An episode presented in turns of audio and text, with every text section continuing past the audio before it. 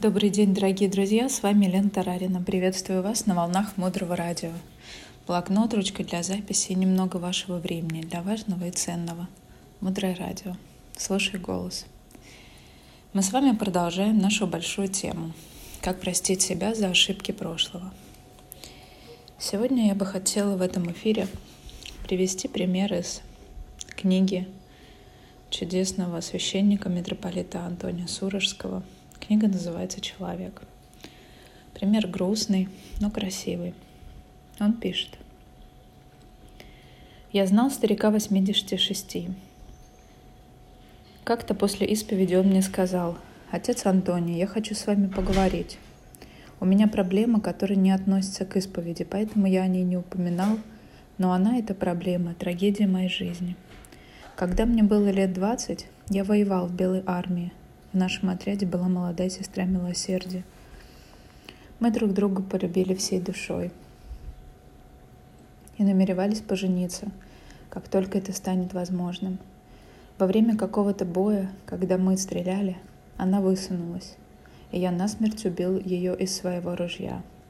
Не то чтобы она умерла от чужой пули, я ее убил. Я прекратил молодую жизнь. Я убил девушку случайно — Девушку, которая меня любила, которую я любил всей своей жизнью. С тех пор прошло 60 с лишним лет.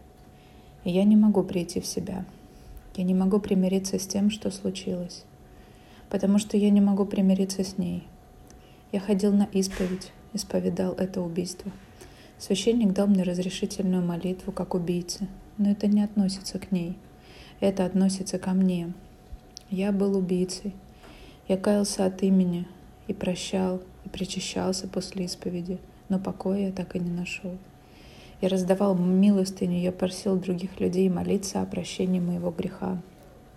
Но опять-таки это было обо мне. И митрополит Антоний ему сказал, «Иногда бывает, нечаянно придет какая-то мысль, которая не могла бы прийти, если бы не было бы вызвана в какой-то ситуации.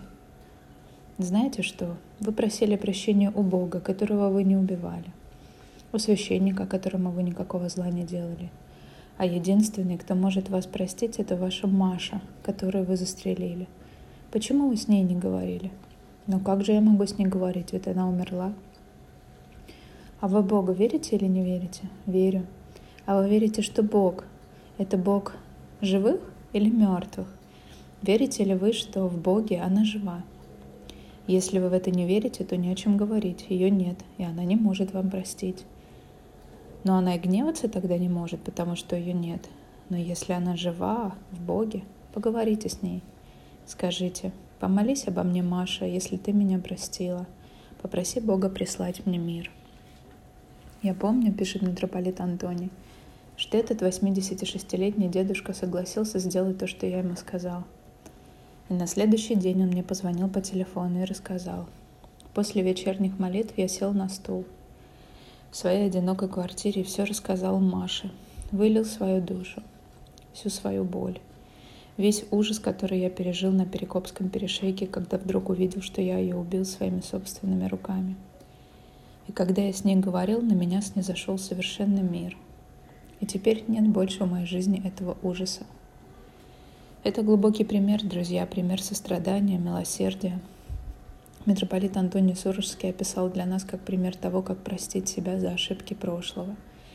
Всегда можно поговорить с тем, с кем вам нужно поговорить. И с собой маленьким можно поговорить. И с мамой из детства можно поговорить, и с папой. Быть всегда правым означает настойчиво двигаться назад. Обида и то, что нас не отпускает в прошлом, то, что мы не хотим отпускать, это как вчерашние борщи – Представьте, что вы заходите к себе домой, открываете холодильник, а там все забито позавчерашними борщами. И к вам приходят ваши дети, ваши друзья, а вы их можете угостить только вчерашними борщами, потому что это и есть суть вашего внутреннего содержания. Именно так выглядят люди, которые не отпускают прошлое. Таким образом, мы с вами сегодня услышали красивую, мудрую историю, которая нас приглашает напрямую поговорить с теми, с кем давно пора поговорить и отпустить.